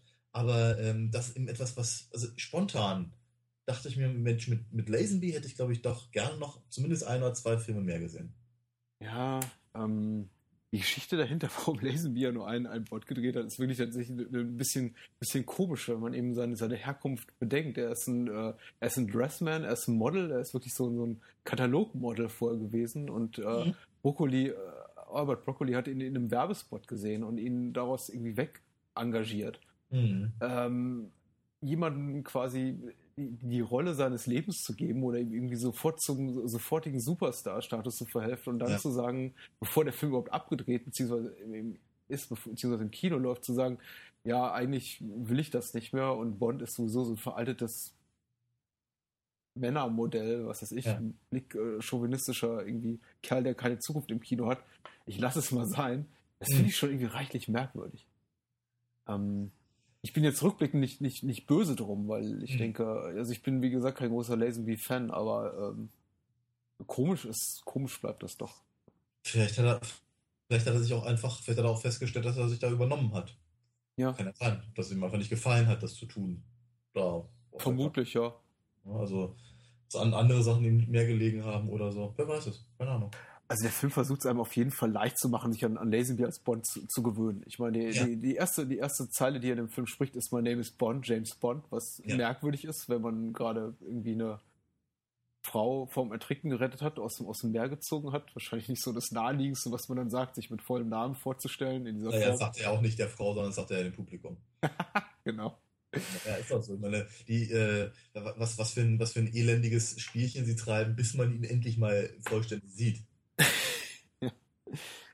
Und äh, die, die Opening Credits zeigen eben Rückblicke, Ausschnitte aus vorangegangenen Filmen. Ja. Als ob man irgendwie die Zuschauer darüber ein bisschen hinwegtrösten möchte, dass man jetzt eben äh, jemand Neuen hat und sich umgewöhnen ja. müssen. Ja, ja. Sie wäre, meine, spät, später, wenn man auch äh, quasi zum ersten Mal, wenn ich mich nicht irre, mal das hm. Büro von Bonn sieht äh, und äh, er die ganzen Memorabilia irgendwie sich anguckt aus, äh, aus den vorangegangenen Filmen und man hört die Musik. Hm. Cues für Underneath the Mango Tree, die einzige Schallplatte auf der, auf der Insel von Dr. No, ähm, zum Beispiel und was nicht alles. Ja, stimmt. ähm, ja, äh, äh es liegt jetzt, ich habe gesagt, einer meiner, einer meiner Lieblingsbonds und äh, bin jetzt eigentlich nur am Rummäkeln, aber wie gesagt, damit war, das, das war es eigentlich auch schon. Also alles, alles davon abgesehen von, von wenn man sich erstmal mit, mit Lazenby oder wenn, so, sobald ich mich mit Lazenby arrangiere und irgendwann kommt zu der Punkt, wo ich mich irgendwie damit abfinde, dass er eben die Hauptrolle spielt und nicht äh, Sean Connery, den ich jetzt in den letzten zwei, drei Bonds sehr, sehr charismatisch und sehr, sehr gut fand, dann ist das wirklich ein äh, technisch toller Film und auch schauspielerisch in jeder Hinsicht wirklich sehr gelungener Film mit einem tollen Score, mit einem Bond-Girl, ich irgendwie auch so, darüber können wir gleich noch reden, wahrscheinlich irgendwie so die Top 5 der All-Time Bond-Girls schmeißen würde. Der Film hat einen tollen Schurken. Ich meine, er holt Ernst Stavros Blofeld wieder aus der Kiste wie im letzten Film und wie er es auch im nächsten Film machen wird. Ich meine, eine Zeit lang hat er Mr. Blofeld immer in Form anderer Schauspieler die Reihe relativ äh, ja, äh, treu, treu begleitet, mhm. bis er dann wieder für einige Jahre verschwand. Ähm, alles an dem Film ist wirklich super. Die Settings sind super. Ich mag Mhm. dieses ganze Location-Hopping, dass er irgendwie in verschiedenen Ländern spielt und nicht mehr irgendwie nur in, nur in einem, wie es irgendwie die, die, die letzten Bonds waren irgendwie sehr auf, auf, auf eine einzige Location äh, fixiert teilweise. Also nicht alle, aber Mhm. zumindest der letzte, über den wir gesprochen haben. Ja. Und äh, sowas wie Dr. No. Also fast nichts zu meckern. Ja.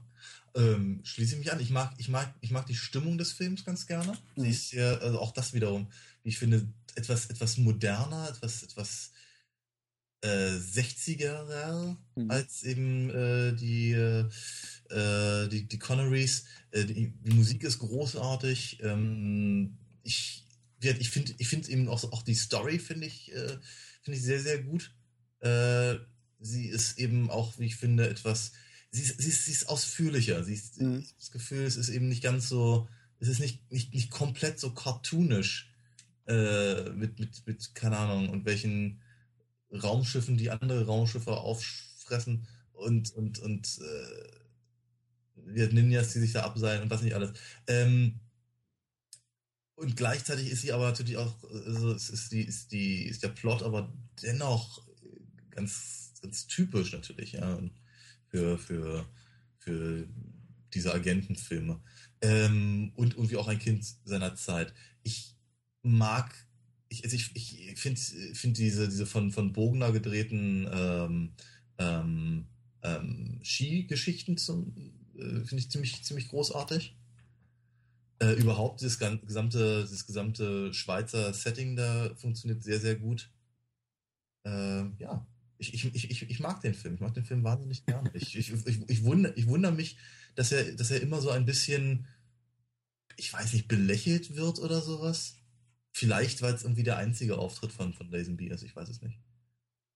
Ja, ähm, also ich finde, es, äh, äh, es, äh, es ist ein sehr schöner Film. Es ist ein technisch sehr schöner Film und du hast auch gerade nochmal auf das, auf das wirklich gute Skript verwiesen. Es ist, es ist auch eine gute Story. Es ist eine Story, der man folgen kann und die sich auch irgendwie logisch der, der Plot-Versatzstücke eben logisch aufeinander aufbauen. Es ist nicht so die Art von Bond-Film und es wurde ja immer mehr und mehr Trend in den Jahren danach und mittlerweile interessiert es eigentlich überhaupt keinen mehr, worum es eigentlich geht. Ich Ja, meine, versuch mal die Handlung, so, gut der Film ist, äh, versuch mal die Handlung von Skyfall nachzuerzählen. äh, ja. Keine Ahnung. ja, äh, ja, schwierig, ja. Mhm. Ja, äh, Ja. äh, und Her Majesty's Secret Service vergibt sich da vergleichbar viel, viel Mühe, aber er ist eben auch dadurch einfach ein ganzes Stück langsam. Also bevor er wirklich so die Gänge hochschaltet und Ja, die, die, die Bond-Action bietet, die wir auch aus den vorherigen Teilen gewöhnt sind, äh, jetzt nicht zuletzt Thunderball und die Only Live Twice, die sehr, sehr actionlastig waren, ja. dauert es mal eben geschlagene 80, 90 Minuten. Also die Mhm. erste wirklich äh, relevante Actionsequenz, äh, in der Bond sich eben diese, auf diese fast endlose Verfolgungsjagd begibt, vom, irgendwie vom Hochseilbahn Mhm. Führerhäuschen runter ins Tal und dann Ja. enden wollen mit einer Autojagd, die Ja. wirklich ewig lang ist. Da Ja. gehen mal ganze anderthalb Stunden. Da sind andere Filme schon zu Ende, bevor Ja. Bond da actionmäßig richtig loslegt. Richtig, aber, aber gleichzeitig gerade zum Beispiel diese, diese, diese Kletterpartie an der, an der äh, ähm, Seilbahn ist hochspannend. Oh, absolut, ja. Ja? Äh, also ich würde würd sagen, auf, auf einer auf einer Spannungsebene mit äh, zum Beispiel dem Gekraxel am, am, am Mount Rushmore aus ähm, North by Northwest. Mhm. Also wirklich äh, ganz, ganz großes, ganz, ganz großes Kino, wie du mal so sagen pflegst. Ja. Und ähm, das, das, das, das funktioniert. Ich, was ich auch sehr mag an dem Bond zum Beispiel ist, dass der nicht, dass das, äh, das Lazenby muss, muss nicht ständig irgendwelche Leute umbringen. Ja. Auf, auf, auf so schwielige Art und Weise, wie das eben äh, äh, von, von Connery eben gerne mal gemacht wurde. Ja. Ich meine, den einen oder anderen wirklich blöden Spruch gibt es auch hier. Ah, hast du gerade eine Dose auf? Nö, mir ist nur was runtergefallen. Also. Liegt an dem, an dem miesen Mikro, was ich heute Ah, habe. okay, okay. ähm, genau, aber was weiß ich, ist, also, de- de- dem Lazenby Bond reicht es eben auch durchaus, jemanden zusammenzuschlagen und dann liegen zu lassen. Der Mhm. muss nicht, der muss da nicht noch nachtreten oder, oder äh, ganz dringend irgendjemanden umbringen, einfach nur weil er es kann. Ähm, ich ich, finde auch, dass, dass, dass äh, Lazenbys Bond deutlich freundlicher mit den, mit den Damen umgeht, die er so trifft. Mhm. Ähm, zwar schon so ein, also schon, schon sehr, sehr, sehr, sehr playboyig, Mhm. aber eben nicht so, einfach nicht so eklig. Also ich habe einfach, hab, ich habe wir hatten es ja ein paar Mal das, äh, äh das Gespräch. Ich habe immer das Gefühl gehabt, dass der Connery Bond äh, Frauen eben einfach nicht mag. Mhm. Und das Gefühl kam, äh, kommt eben bei Lazenby nicht rüber. Ganz im Gegenteil. Ich glaube, er mag die alle ganz gerne eigentlich. Ja, es war. Und sie mögen ihn. Also. Ja, eben, ja.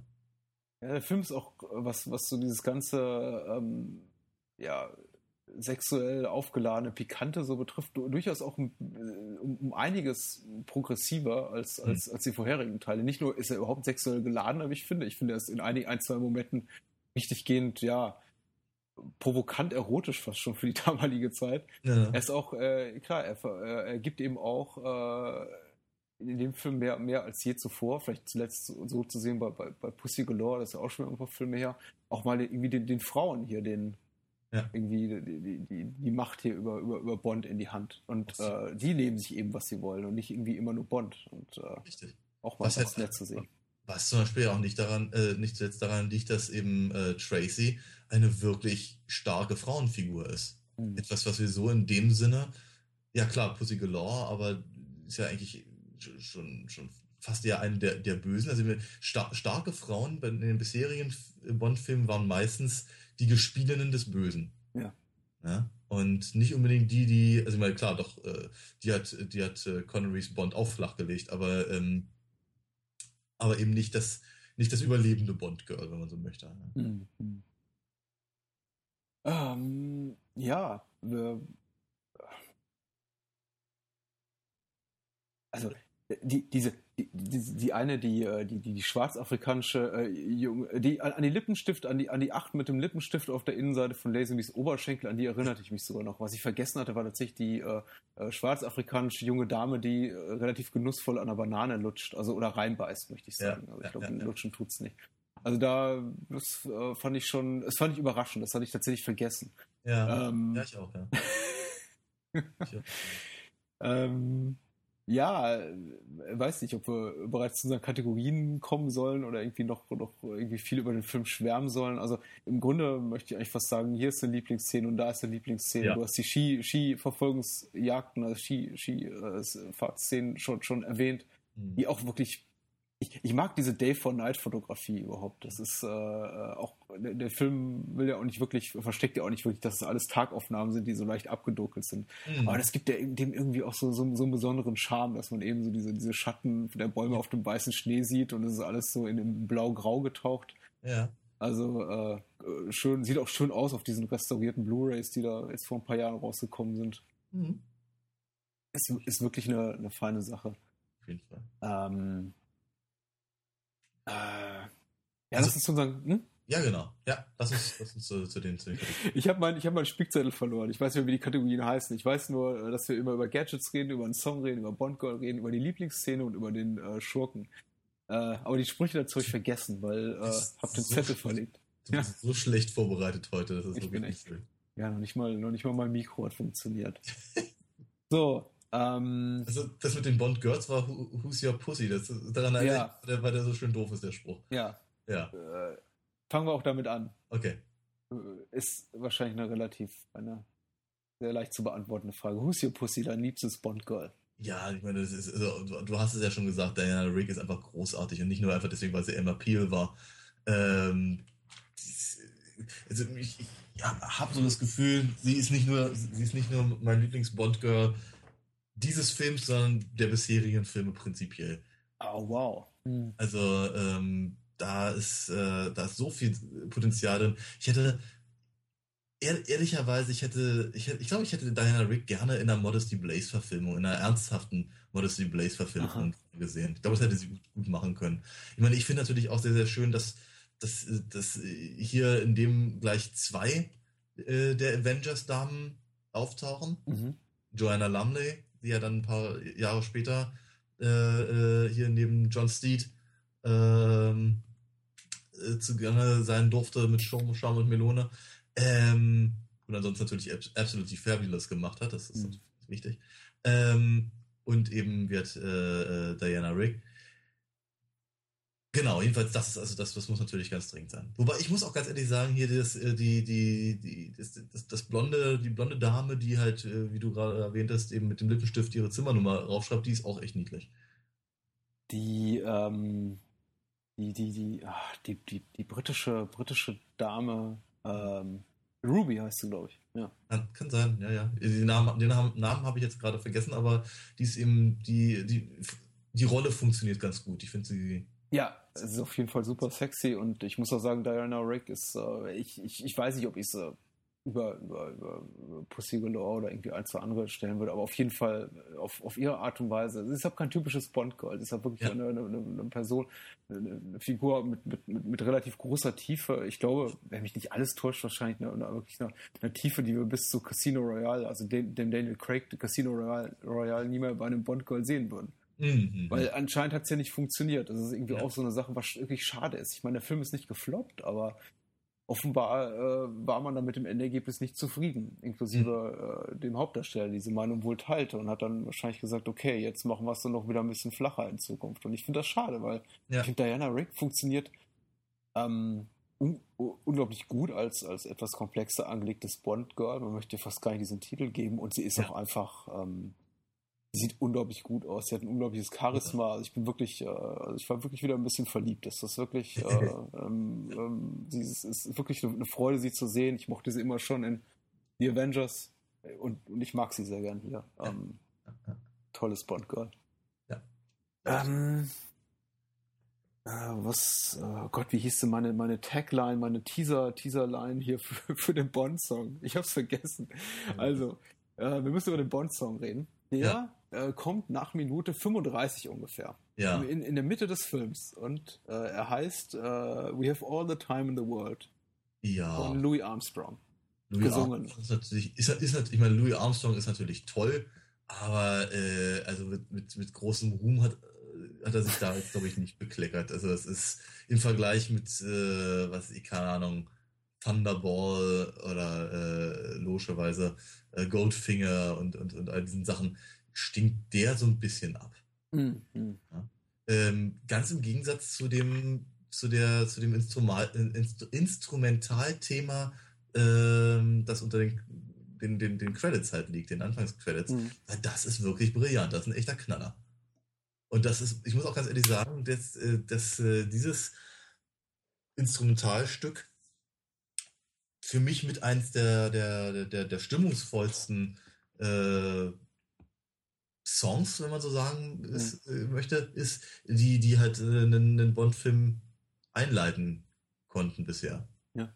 Ja. Aber wie gesagt, also äh, Armstrong, ja, ach ja Gott. Ich glaube, wenn es im Radio läuft, mache ich es nicht aus, aber es ist, der Vergleich ist, ist schwierig. Also es ist auf jeden Fall, ich, ich bin da äh, ich, ich würde es vielleicht ein bisschen, ich würde den Song ein bisschen positiver bewerten, aber ich bin letztendlich weitgehend deiner Meinung. Ich finde ihn auch, ich, ich finde dadurch, dass er eben an der Stelle platziert ist, an, an der wir ihn hören, ja. äh, nämlich äh, nach, nach ungefähr einem Drittel der Laufzeit des Films, irgendwie besser gutierbar, erträglich, anhörbar, wie auch immer. Ich hätte natürlich auch als Titelsong unpassend gefunden, weil der ähm, Film sowieso schon vergleichsweise ähm, ernst, äh, was schon irgendwie ja zurückhaltend für einen Bond-Film beginnt und wenn dann auch noch irgendwie Louis Armstrong ein, ein, ein, eine so traurige, mm. eher, eher flache Nummer singen würde, dann könnte ich mir vorstellen, würden wahrscheinlich schon irgendwie, weiß nicht, die Hälfte der Leute abschalten oder den Kinosaal verlassen. Ja. Insofern bin ich froh, dass sie sich dann irgendwie das qualitativ sehr viel bessere da äh, Theme, also diese, diese Titelmelodie da rausgesucht haben für, den, für ja. die Opening Credits. Ja. Um, ähm, wir reden über, ach, lass uns das, das, das die, die, die ungeliebte Kategorie äh, äh, lieb, liebstes Gadget hinter uns bringen, weil diesbezüglich hat der Film nicht so wahnsinnig viel zu bieten. Ja. Was, was, was steht denn zur Auswahl? Was zur Auswahl steht. Äh, an, äh, spontan erinnere ich mich an den, äh, an den Kopierer, mhm.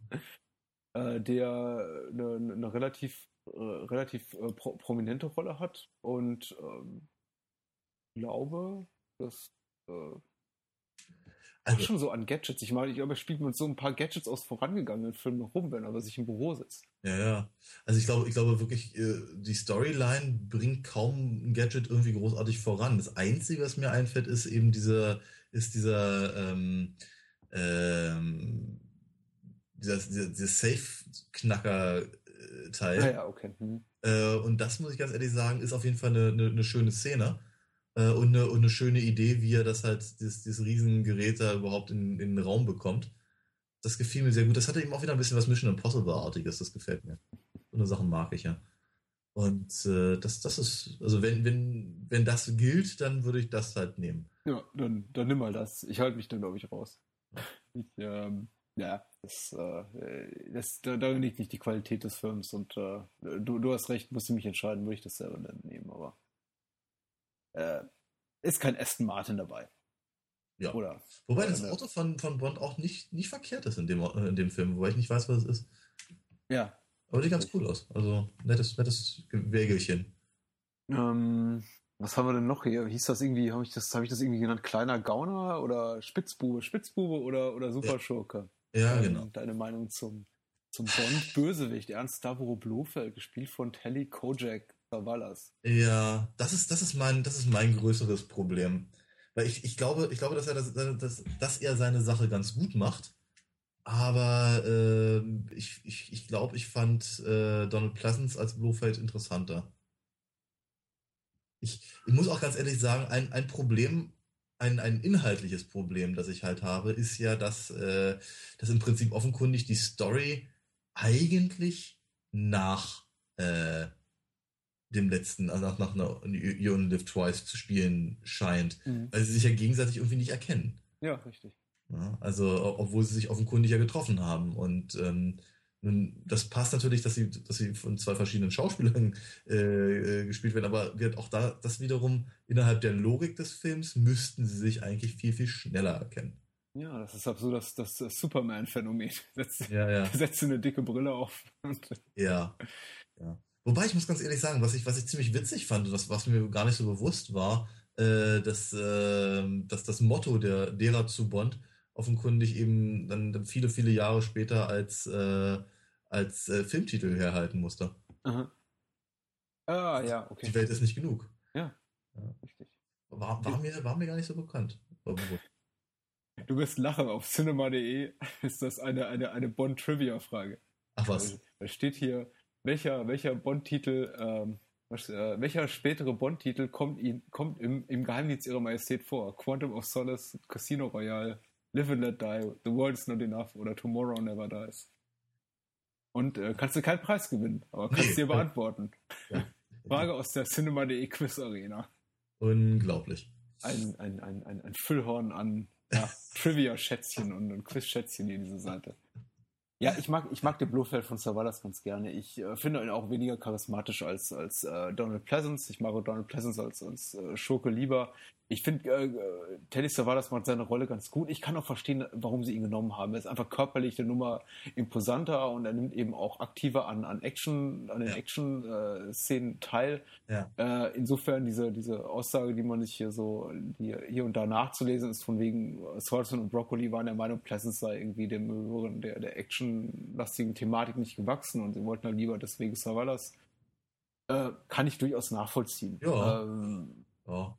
Die, die, Sache, dass sie sich nicht erkennen, ja. Also meine, da wo ich ein bisschen Probleme habe mit den Schokereien in dem Film, ist tatsächlich die, die Rolle der, der äh, Irma Bund oder Irma ja. Band, wie sie dann im, im Englischen heißt, weil ich finde sie doch äh, für mich äh, typmäßig so ein bisschen zu nah an, an Rosa Klepp dran ist. Ja, also genau. da ist äh, keine wirkliche innerliche Weiterentwicklung zu sehen, sondern ich habe da wirklich das Gefühl, da hat man einfach so eine so, so, so, so einen äh, Sidekick-Schurken genommen, der in einem anderen Film schon mal gut funktioniert hat und der ja. quasi einfach mit der neuen, mit, ist mit der neuen Schauspielerin besetzt. Ja, genau. Und die ist amüsant, aber ja. Ja, aber im Prinzip ist sie einfach auch nur Frau Verbissener, also von daher. Ach, kein, kein Bond-Podcast nehme ich mindestens einmal aus den Powers. referenzieren. Ähm, wir kommen zur, zur letzten Kategorie. Die, ja. Lieblings, äh, die Lieblingsszene. Ja. Schwierig. Schwierig in einem Film voller Lieblingsszenen. Ja, ne? Also es ist wirklich, also ich, ich, ich meine, ich mag, ich mag, ich mag Bonds Auftritt im, im, im Kilt zum mhm. Beispiel sehr gerne. Ich finde find das großartig. Ähm, ich finde halt diese, sagte ja von, schon diese von, von, von Willy Bogner äh, gedrehten ähm, äh, Skigeschichten finde ich großartig. Ähm, ich glaube, also man möchte es ja gar nicht glauben, in einem, in einem, äh, einem Bond-Film emotional gepackt zu werden, aber ich ja. glaube, es ist das Ende. Mhm. Weil das ist, ja, das ist ja dann doch etwas, womit man halt so, zwar auf, auf fast, auf fast jeder Ebene irgendwie nicht rechnet. Vor allem nicht, wenn man eben die, die anderen ähm, Bond-Teile mit äh, Sean Connery noch halbwegs im Kopf hat, weißt du? Ja. Und ich, glaub, ich glaube, diese emotionale Tiefe wird nie wieder erreicht. In keinem von den Bond-Filmen. Auch nicht bei, bei Daniel Craig. Um, ähm, ja.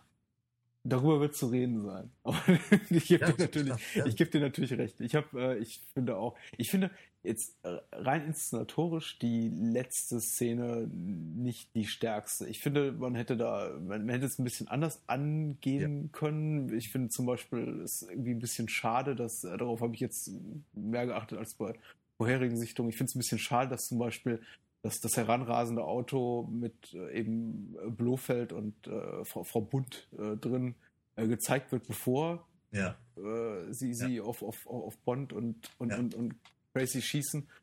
Ich finde, da, da, hätte man irgendwie noch, noch einen größeren Überraschungseffekt einbauen können. Vor allem, weil sie vorher so anteasern, dass da irgendwie, dass da eigentlich keine Gefahr ausgeht von den Autos, die von hinten auf sie auffahren.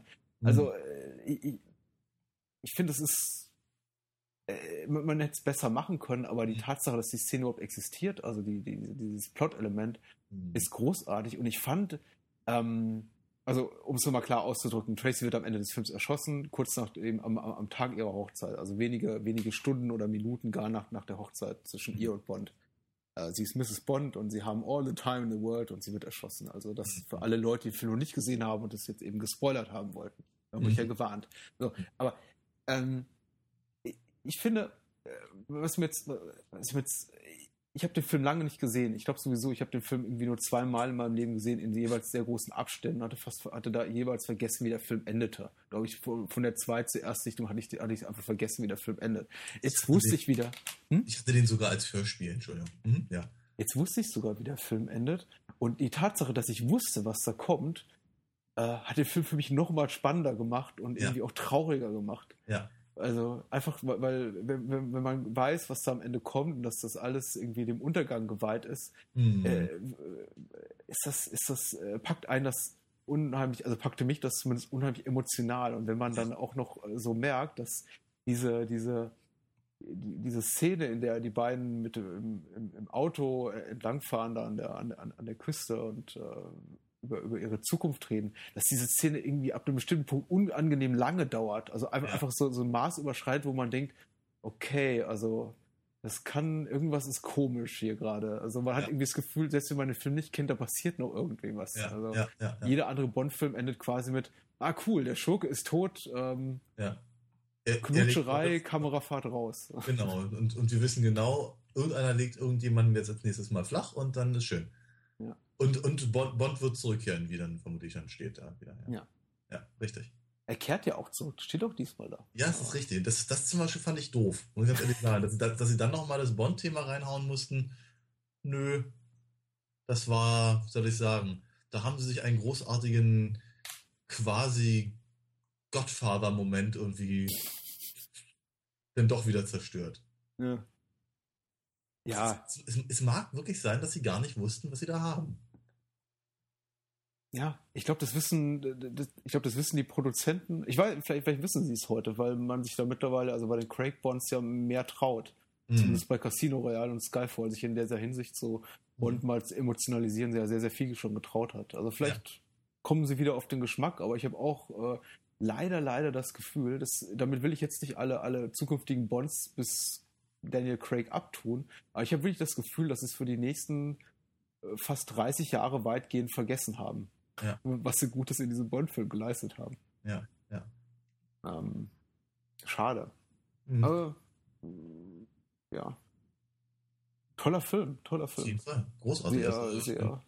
Ich bin, bin total, total, immer, immer noch total angetan. Mhm. Und das ist das erste Mal, dass ich das, dass ich das so äh, im, im Rahmen unserer, unserer Bond-Sichtungen äh, so sagen kann. Mhm. Ich befürchte, wir werden einen, einen negativen Rückschlag erleben mit dem, mit dem nächsten Bond, aber ähm, Ich, mir, mir, fällt auch, mir fällt übrigens, äh, der nächste Bond wird ja sein, äh, für, äh, Diamonds Are Forever. Und da fällt mir ein, dass wir irgendwie gerade so eine Miniserie hinlegen mit, äh, äh, mit, mit, mit, mit, homosexuellen Schurken. Also das finde ich irgendwie so ganz, ganz ja. merkwürdig. Es war von uns nicht so geplant, dass wir jetzt irgendwie über Jake Speed reden und ja, diese ja. Woche über, über Lance Totalschrott und irgendwie übernächstes Mal über, ja, wie heißen die? Bunny und naja. Genau. Ich, ich, ich, ich, ich weiß es nicht mehr. Die Bösewichte, die sich lieb haben. Ja, es ist aber trotzdem ganz schrecklich, ja. Mhm. Ich, ich, bin, ich bin mir auch noch nicht so richtig sicher, ob ich mich wirklich drauf freuen soll, aber äh, ich, ich denke, wir müssen da durch. Ja. Hm. Dann, Daniel. Ja, Patrick. Wo, wo finde ich dich online? Ich habe manchmal sitze ich abends da und frage mich, welche Seite muss ich jetzt aufrufen, um mehr von dir, um mehr von dir zu sehen? Das ist, das ist gar kein Problem, ich sag's dir gerne nochmal. dann ähm, lande ich immer auf YouPorn oder so. Ach, schon wieder, ja, nee, das ist äh, ja furchtbar. Ähm, nein, äh, viel besser, du gehst auf www.alinafox.de, da kannst du nämlich Comics lesen, die von mir fabriziert wurden. Kannst du in voller Länge sich momentan noch angucken und wenn man danach noch richtig Lust und Laune hat, kann man auf Amazon gehen und sich die Hörspiele dazu kaufen. Meine Wenigkeit findet man auf bahnhofskino.com. Auf facebook.com slash bahnhofskino findet man unsere Facebook-Seite zum Podcast. Wir freuen uns über iTunes und Stitcher-Rezensionen oder bei jedem anderen Podcast-Portal eurer Wahl. Auf Twitter bin ich zu finden unter auch at Bahnhofskino, patrick at bahnhofskino.com, viel, viel bahnhofskino.com in diesen ganzen Adressen ist äh, meine E-Mail-Adresse, patrick at. Und ähm, ich habe jetzt auch einen Letterboxd-Account. Das heißt, äh, man kann auch nachverfolgen, wenn man den will, unter letterboxd.com slash lomi, L-O-H-M-I, welche Filme ich täglich gucke. So. Äh, wer nicht abwarten will, bis ich im Intro davon berichte, über, über die Banalität von Interstellar, hätte jetzt also bereits vor einer Woche lesen können wahrscheinlich, wie blöd ich Interstellar finde. Okay. Also, wer sich das nicht spoilern möchte, der lässt einfach die Finger davon. So, worüber reden wir nächstes Mal? Äh, wir haben uns wieder für ein Kinojahr entschieden. Haben wir lange nicht gemacht. Haben wir, glaube ich, seit vier, fünf Monaten nicht gemacht. Ist ja. irgendwie für uns immer ein relativ großes Vergnügen. Ja, auf jeden Fall. Ich hoffe mal, in diesem, in diesem Kinojahr wird es dann, wird's dann wieder äh, lustig. Ja, ein, ein Kinojahr jüngerer Bauart. Wir waren beide volljährig. und äh, das Kinojahr ist. Zwei Tage, ja. Ja, 1997. Yippie. Und äh, wir bearbeiten uns da wieder an den, an den, an den Top, Top 100 des, des Kinojahres ab und haben darüber hoffentlich einiges zu sagen. Ja. Das dann beim nächsten Mal. Genau, ich freue mich darauf. Ja. Gute Nacht, lieber Daniel. Schlaf gut. Ciao. Bis dann. Ciao.